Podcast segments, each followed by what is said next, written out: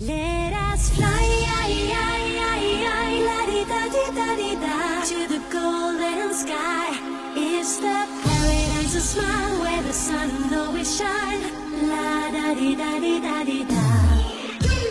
生活在广阔的天地之间啊，没完没了的爱与恨把内心填满，曲曲弯弯，左左右右，每天都在向前。回头看看大海长天，还是一片湛蓝。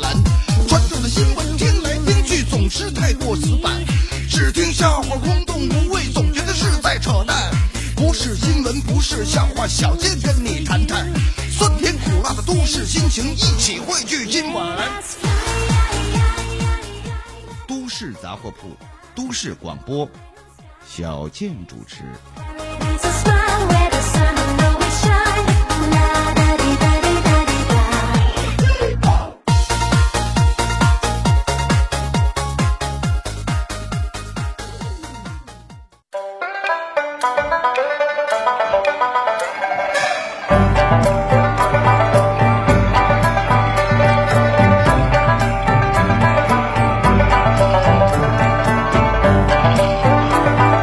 朋友们，大家晚上好，欢迎收听 FM 九二一辽宁都市广播，周一到周五晚上十点半到十一点半为您准时直播的新闻脱口秀《都市杂货铺》，我是小健。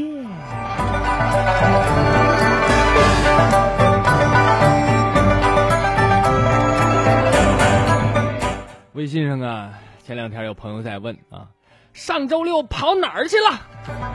我这都洗干净了，我这那床上我就等着你，你怎么没来呢？是吧？特别抱歉啊，上周六这生病了，也不是什么大病，呃，非典艾滋癌，这哪个都好不了。呃，没有感冒了啊，这这嗓子闹嗓子，说不出话来，你这节目怎么上啊？啊，那还说了，你不怎么早告诉我们一声，我害我们等那么长时间，浪费心情。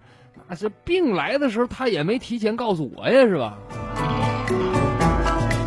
所以没办法啊，呃，失约了啊，还是要说声抱歉吧。呃，毕竟大伙儿有很多人都在等着听呢，是吧？一天也不听这个节目，这日子都过不下去了。我看有这个东北人在安徽的朋友，哎说这这节目太好了，我把你以前的节目都听好几遍了，是吧？特别的感谢啊，也不知道是男是女，是吧？我们的节目的宗旨就是，你要是个男的，我们就搞基；你要是个女的，我们就结拜为干姊妹。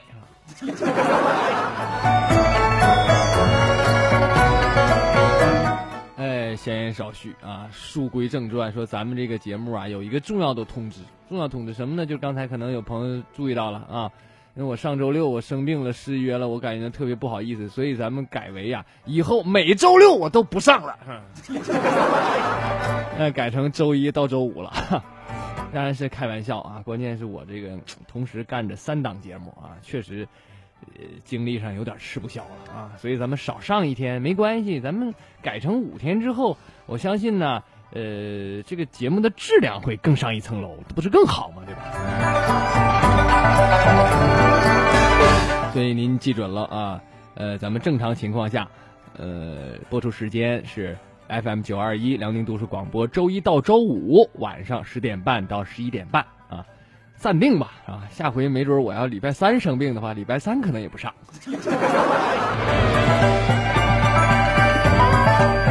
呃，最近呢，咱们我在沈阳啊，是这个沈阳啊，这个东北的天气越来越冷，感冒的也特别多啊。但在这儿也告诉南方朋友一个小秘密啊，就是关于咱们北方的，在冬天呢，下完雪，沈阳的这个铁栏杆是甜的，啊，而且口感都不一样。哎，有的是巧克力味儿的，有的是橘子味儿的，有的是焦糖味儿的，是吧？在东北有句话说：“人生就像冬天甜铁栏杆儿，你永远都不知道下一条是什么味道。”啊，像这个沈阳人在安徽的这个，你可以把这个告诉你们南方的朋友们啊。但你前提就是他们这舌头要是掉了，可可不能去找你去。好的，马上进入今天咱们的头条新闻。说近日山东滕州有一对新人举行婚礼，那么迎亲的几个伴郎呢，就跟新娘子闹着玩啊啊，就把这新娘子扔到半空中，然后啊掉下来的时候没接住啊，结果这新娘是后脑勺着地，昏迷不醒。你说这不闹呢吗？情急之下，家人赶紧拨打幺幺零幺二零啊！民警呢开辟绿色通道，把新娘送医。家人说，这个新娘是轻微脑震荡，抢救之后在医院打了几天针。啊，就这么一条新闻啊！是伴郎团里是不是有谁爱上新郎了？这是 啊！为了拆散这对新人，也是够拼的啊！其实最近婚礼上的闹剧闹出的新闻还真不少啊！咱们再来看几个。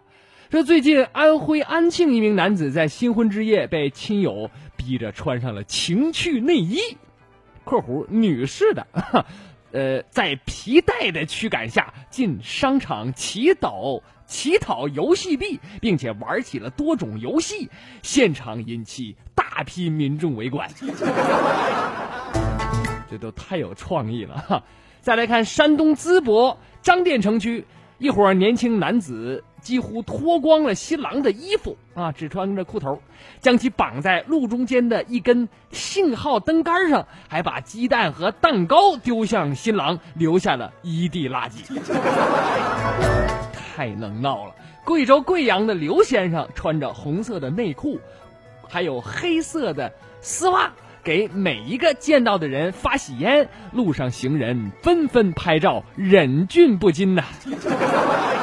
山东泰安一个十六岁的高中生应同学之邀为其哥哥赵某的婚礼做伴娘，可是让他没想到的是，十几名男子在闹伴娘的时候扒光了他的衣服，随后在他身上乱摸，给他的身心带来重创，不怎么好笑了，是吧？南京火车站玄武湖公园木栈道日前有一个女子投湖自杀，正好被执勤的巡逻民警给遇上。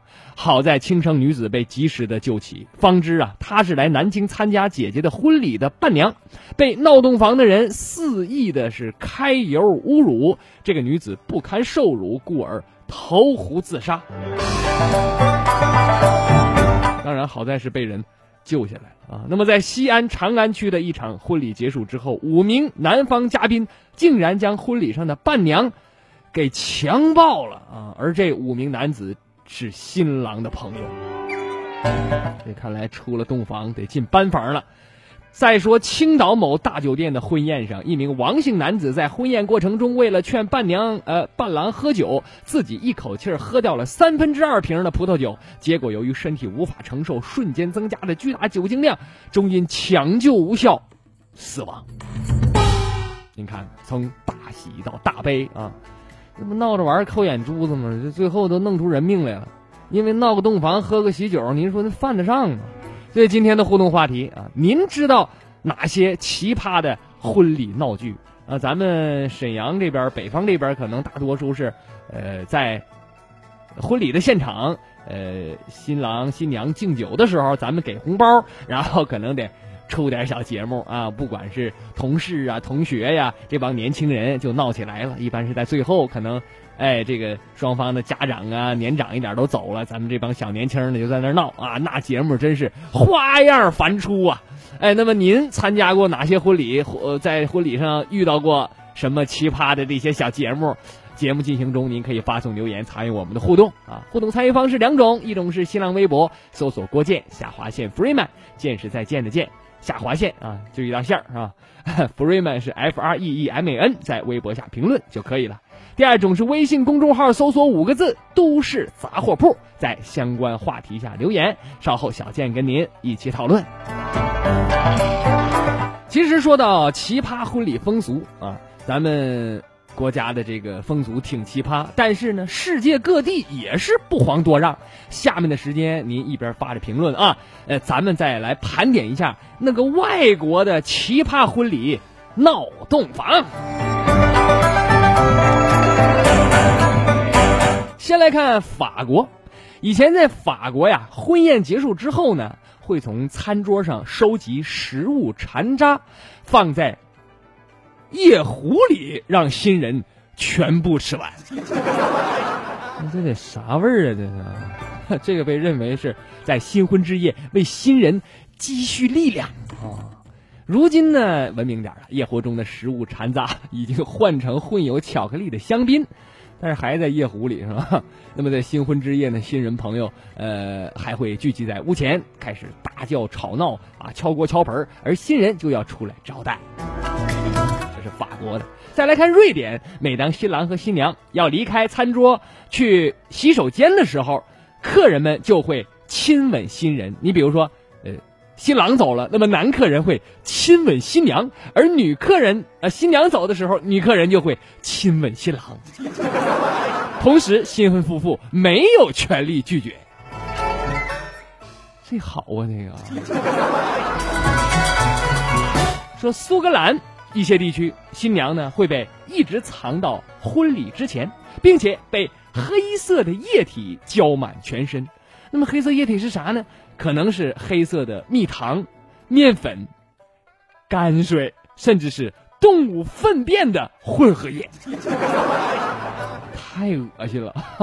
那前俩还行，这泔水和粪便，这这这还能还能做朋友吗？以后这是啊啊！那么涂完之后啊，这个不幸的新娘会在全程展示或者绑在树上。就跟咱刚开始说这个中国这有一有一个新郎被绑在。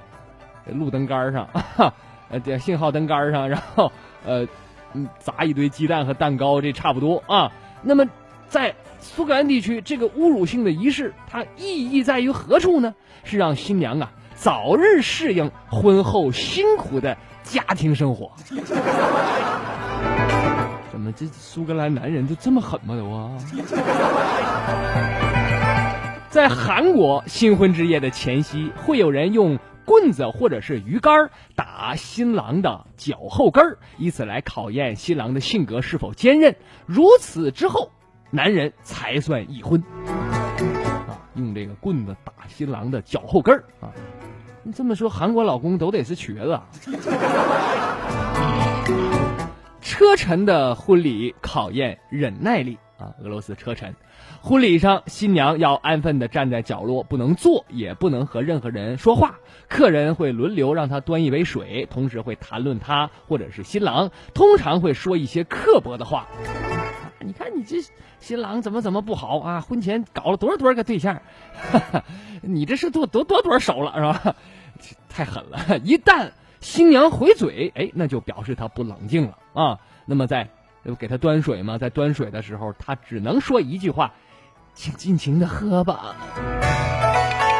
这风俗估计在东北够呛。新娘当时就得急眼，说谁呢？臭不要脸的，早消啊！在刚果呀，这个非洲的国家刚果啊，新娘新郎在整个结婚仪式上都不允许笑。那 怎么的还得哭呢？呢还得啊？在肯尼亚南部马赛人的部落，新娘父亲在新郎家里陪着自己的女儿，要朝女儿的胸部和头部吐唾沫，以祈祷幸福的家庭生活。我呸！在越南北部蛮族的一些部落当中，结婚的时候有一种让旧情人先占初夜权。对初夜权的这种谢恩婚俗，说一个新娘在婚前呢，往往有旧的情郎。如果确定跟一个人订婚，那么就要跟其他的情人断绝关系。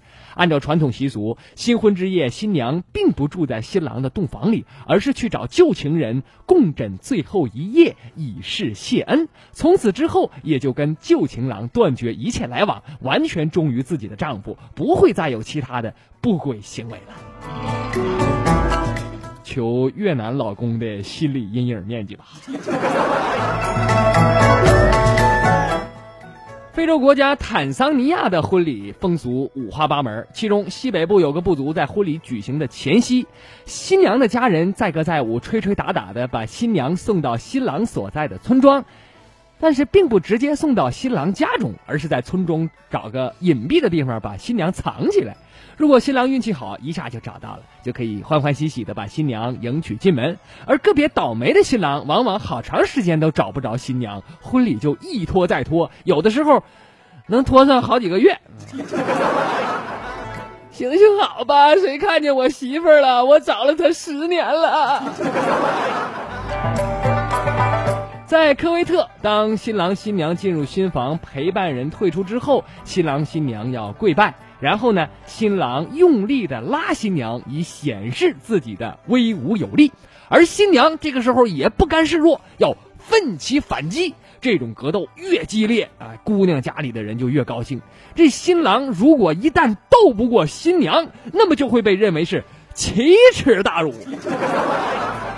媳妇儿饶命啊，媳妇儿！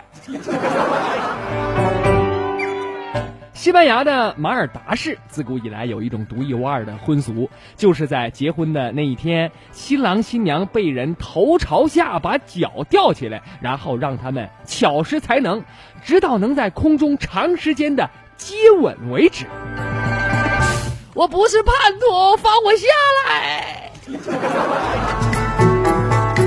在西非国家毛里塔尼亚，衡量一位新娘是否美丽的标志是她的脖子、手臂，甚至腹部上的一圈圈的肥肉。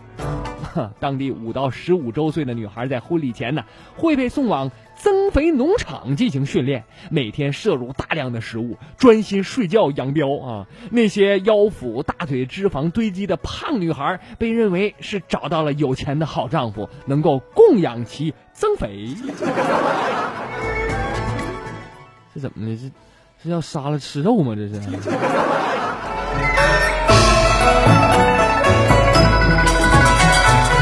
好的，时间差不多了，先说到这儿。我歇一会儿，您别闲着，拿起手机发送留言参与我们的互动。互动参与方式两种，一种是新浪微博搜索郭建下划线 Freeman。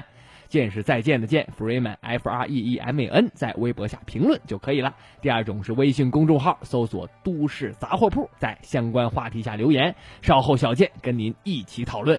提醒您发送留言，呸，发送留言要及时啊！咱们这个节目啊，一般到十一点十分左右，呃，这个内容部分就结束了啊。您要是发的太晚，我还每天每次都有朋友十一点十分之后才发的，那就念不上了。小健，小健，休息休息会儿。诸位，传统说事儿太死板，只听笑话太扯淡。说说身边事，笑笑人世间。都市杂货铺，都市广播，小健主持。本节目由杨月教育剧名播出。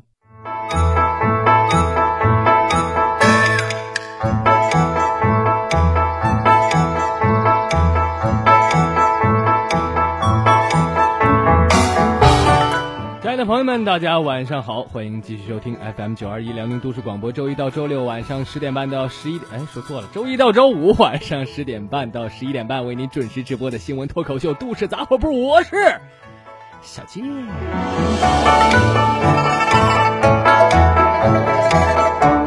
改完我自己都不适应啊！广告回来，继续我们的互动话题，来看看大家的留言。网友网名不好起呀，他说。连个女孩都接不住，这几个朋友估计那都肾虚的，好像人家故意的。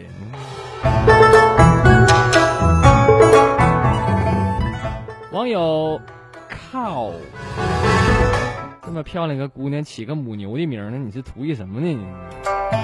他说：“哎，任何事情都要适可而止，乐极生悲呀。”网友冉冉说：“是有病吗？人家结婚大喜日子是你们疯闹的时候吗？凡事得有个限度啊，无规矩不成方圆。现在一些年轻人就是不成样子，自己玩嗨了就行，不考虑后果了吗？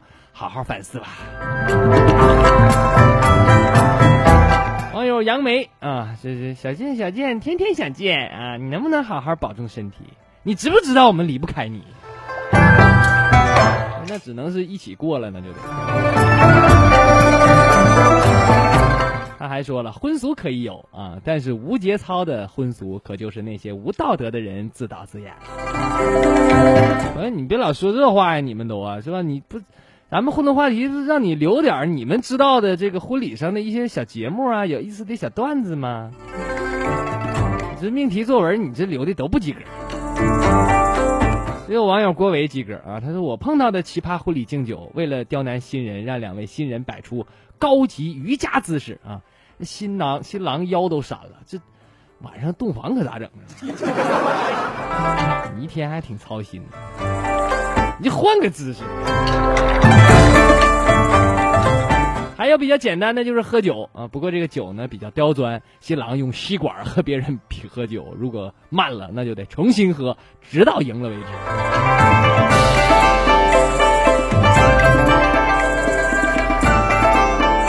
好的，留言咱们先念到这儿啊，大家抓紧时间啊，十分之前啊，把您要说的话最好都留上，要不然就今天念不上了啊。下面的时间咱们再来看看最近都发生了哪些好玩的新闻。近日，哈尔滨佛学院在哈尔滨极乐寺正式揭牌开张。小时候上哈佛的梦想，今天终于得以实现了。哈尔滨佛学院，简称哈佛。据了解，朋友圈的段子手们已经开始着手撰写哈佛励志文，其中包括“和尚都能上哈佛，你还有什么理由不努力？”哈佛住持竟然这样说，必看哈佛校长给女儿女人的十句话等等。招生了，招生了！哈佛现在面向广大听众开展冬季招生，机会难得。一直希望进入哈佛却无奈自己不是学霸的各位朋友，抓紧机会，火速报名！这次招生，哈佛面向这个听友们开放了初级和尚专业、初级尼姑专业、高级住持专业、高级师太专业、易经八卦系等等十余个热门专业，先来学一个月，不收任何费用。哈佛秉持佛法无边、普度众生的办学理念，坚持服务大众的办学宗旨，校风淳朴、治学严谨，已成功向少林寺、尼姑庵等各大五星级寺庙输送了上万名优秀人才。该校在2015年以突出的教学质量获得世界十佳重点院校荣誉证书。哈佛，您梦想的摇篮。常年受谢顶困扰的老张，在进入哈佛攻读高级住持专业两年后，激动地说。曾几何时，周围的朋友都取笑我头发少。自从进了哈佛，我再也不用为头发稀少而担心了。不仅如此，亲戚朋友对我也越来越尊敬了。是哈佛给了我信心和希望啊！哈佛，一个值得托付的地方。朋友们，你们还在等什么？抓紧时间登录我们的官方网站报名加入吧！请记住我们的全称：哈尔滨。博学院。日前，网上爆出一张不雅图片，直指霍山县政务服务中心一个工作人员在上班的时候看了黄片儿，而且图片十分清晰。记者联系上该县县委宣传部汪九兵副部长，汪部长解释说：“啊，这这是个老同志啊，不懂电脑操作，电脑中毒了。”是吧？弹窗出现了不雅画面，他是不知道怎么删除。中了病毒被网友发现，丝毫没有慌乱，没有摔电脑砸显示器。据不可靠小道消息报道，为表彰老同志面对突发情况临危不乱的精神，该政务中心已经展开“学老同志看小黄片”系列活动。通过该活动，一方面表彰老同志的敬业精神，另一方面也是为其他工作人员进行科普。该活动共分为。病毒网站的发现、病毒网站的构造、病毒的正确观看姿势以及卫生纸的使用方法四个部分。老同志的事迹被广泛流传到社会上之后，社会各界人士纷纷表示了对老同志的敬佩之情。我台单身多年的导播新任王激动地说：“现在这样有良心的病毒已经不多了，恳请老同志留下含有病毒的网址，好人一生平安。”日前，据媒体报道，九零后女孩王某因为一段异地恋遭到母亲的反对而怀恨在心。二零一四年九月中旬，王某企图雇佣李某杀害母亲，约定酬金十万元。随后，这个把家里的一张银行卡偷出来，交给了李某等人。结果，李某拿到银行卡之后，查询卡里边有。八十余万元，于是就把钱取出来，连夜离开了。漂亮，杀手这一票干的毫无罪恶感，避免了更大悲剧的发生。说实话，这年头像杀手三观这么正的人已经很少了。回过头来再说这个脑残的女儿啊，怪不得现在开放生二胎啊，大号练脑残了，他妈只能开个小号重新练了。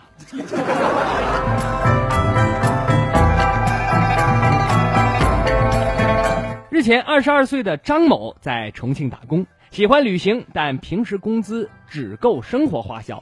于是他想出了一个歪招，一路玩耍，一路偷盗。在到云南旅行的二十多天时间里，每到一地就从游客身边偷财啊！那么作案十多起，盗得五千多元，补贴了旅费之后，竟然还有盈余。近日回重庆的时候被抓获。这是一个有情怀的小偷啊！世界这么大，没条件也要创造条件去看看。但是你上云南旅行二十多天，就花五千块钱没花了啊！这也是一代穷游的小偷啊！天，南京一个市民卢某报警，说自己被某中介公司老板给打了，非常严重。结果警察叔叔去了之后一调查，才知道这个卢某是想要在这中介公司租房，后来呢？呃，跟接待他的这个前台人员呢聊天啊，结果说什么呢？让人家这个女店员去陪他睡觉。店长得知之后，就和这卢某理论，最后俩人发生冲突，这卢某被店长打了一顿。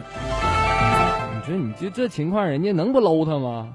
没把你第三条腿打折就不错了，是吧？竟然还好意思报警，说自己冤枉。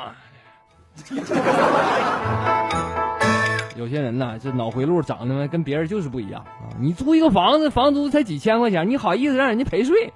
你这，你说你别的客户，你买个几百万的房子，人家提出啥要求了？那么啥时候轮到你这么个租房子来撒野了？所以告诉你，记住了，约炮什么的，那都是有钱人玩的高雅艺术，没钱还来这一套，不打死你就算和谐社会救了你。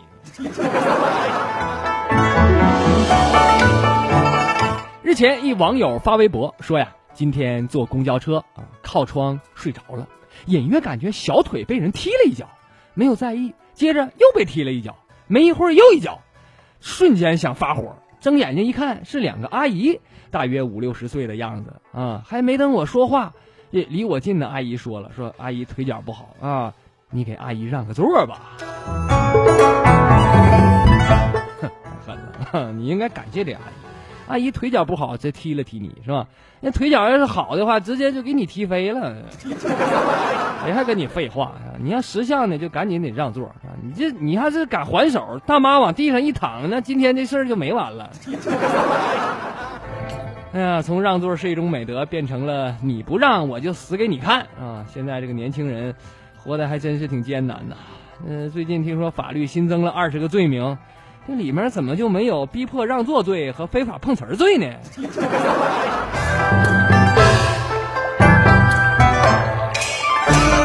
今年初，一位婆婆来到法院要起诉一家银行。她说呀，老伴儿去世前向她比了两根手指，觉得这是老伴儿暗示自己在银行里有两百万元的存款。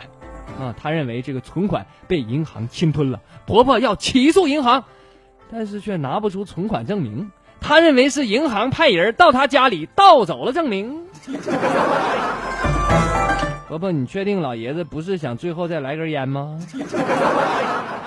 婆婆强行给自己加了很多戏呀，你怎么不说是两个亿呢？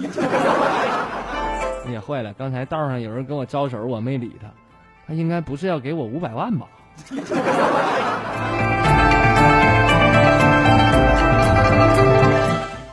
说，意大利有一只叫做迈阿密的吉娃娃犬，随主人周游列国。迈阿密的主人玛丽安娜从事的是旅游服务业，常常要飞往世界各地，而她无论去哪里都会把迈阿密给带上。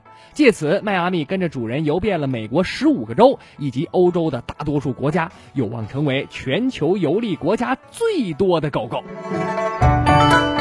所以以后别再说自己是单身狗了啊！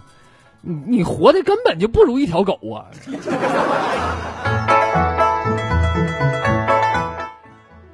深陷丑闻的前非法主席布拉特日前再爆猛料：二零二二年卡塔尔世呃卡塔尔世界杯哈原本属于美国，但是呢，卡塔尔王储和普拉蒂尼共进晚餐之后，四位欧洲执委投票的时候没选美国。这中国足协要知道这个情况，我估计得后悔万分啊！那早说可以这么的，我们就不用那么辛苦了啊！看来饭局能搞定一切啊！这世界上各行各业都适用的定律呀、日前，国外进行了一项试验啊，这个学者们邀请一位女演员穿着短裙大露事业线，在下午拿着一罐啤酒站在西班牙马德里市广场上，假装喝醉了，看男士们会不会发挥“人之初，性本善”的精神。结果显示，来搭讪的男子都想把他拉到饭店去，或者再灌他几罐儿。有这种行为也正常啊，因为不好色的男人。那都已经被自然淘汰了。据外媒报道，每周二早晨，Facebook 的员工使用该公司的应用的时候，可以自愿切换到模拟的 2G 网络当中，利用缓缓慢的网速来更新资料、页面、照片和视频。为什么这么做呢？据称，这个项目的目的是帮助员工跟印度、泰国、拉美。和亚洲的一些新兴市场的用户产生共鸣，啥意思呢？就是人家可能都是网速比较快啊，但是咱们这边是吧？咱国家的这个用户都有体验，网速都是挺慢的。哎呀，水深火热的美的真是花样打脸呐！啊，用个二 G 网还需要模拟，我们这随时能享受高品质的二 G 网络啊，尽享尊贵慢热生活。有本事你们！别光体验网速，是吧？网速你别变，然后你把费用切换到中国的二 G 水平。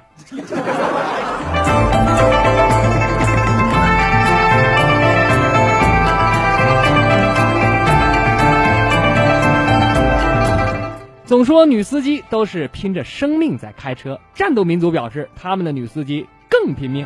日前，在俄罗斯首都莫斯科展览中心举行的军事展览上，展览员工不慎将钥匙遗留在装甲车引擎上。一名女子拿到钥匙之后，试图将装甲车开离展位，但仅仅开出数米之后，装甲车就撞向墙壁，墙壁玻璃门都碎了啊！装甲车的前端也受损。看看战斗民族的女司机，我们的女司机们还算温柔了。大姐，你开装甲车，你咋不轰一炮呢？还好不是航展，要不然这女司机们不得升天呢。本茨城县一名五十一岁的男子在租住的公寓地板打洞，然后潜入楼下三十九岁的女子家中，要实施性侵。结果被发现并遭到逮捕，呃，这个男子叫佐藤，他交代说这是自己用锯子等工具花了十天左右的时间打通的，直径约五十厘米，费这么大劲！哎呀，突然感觉到好悲伤，都想给他众筹，让他去做个大保健了。荷兰王后日前在访华期间被诊断出肾脏感染，无奈提前结束行程，返回海牙医院治疗。健康专家杨博士表示，由于长期的浸染，我国人民已经百毒不侵，资本主义国家还是太娇贵，不就空气差点、食物毒点吗？至于吗？俄罗斯电视台报道，近日，一辆运送伏特加的货车在俄罗斯萨拉托夫州的一条公路上翻了车，车上约两万瓶假冒伏特加散落在地上，遭到附近一一座小村庄的村民哄抢。有村民开着车来运伏特加，没有车的就走路来，更有人直接坐在废墟中开喝。哎，看到其他国家也哄抢，我就放心了；再看到其他国家也有假酒，我就更放心了啊！原来这都不是中国特色呀！据路透社报道，IS 在埃及的一个下属组织日前发文称对俄罗斯坠机事件负责，同时，恐怖组织 IS 半官方新闻网站也刊登了这份声明，并且表示，IS 的战士有能力击落在西奈上空飞行的俄罗斯客机，但是在 IS 宣布击落客机之后。随即有媒体开始打脸，不但质疑其能力，还认为他们宣称，呃基洛克基只是为了吹牛宣传自己而已。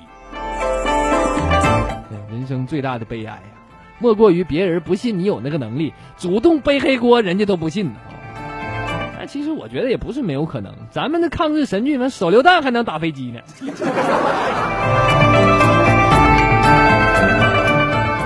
好的，今天的节目就到这里。FM 九二一辽宁都市广播，记住了，周一到周五晚上十点半到十一点半，新闻脱口秀《都市杂货铺》，感谢您的收听，我是郭健，再见的见，再见。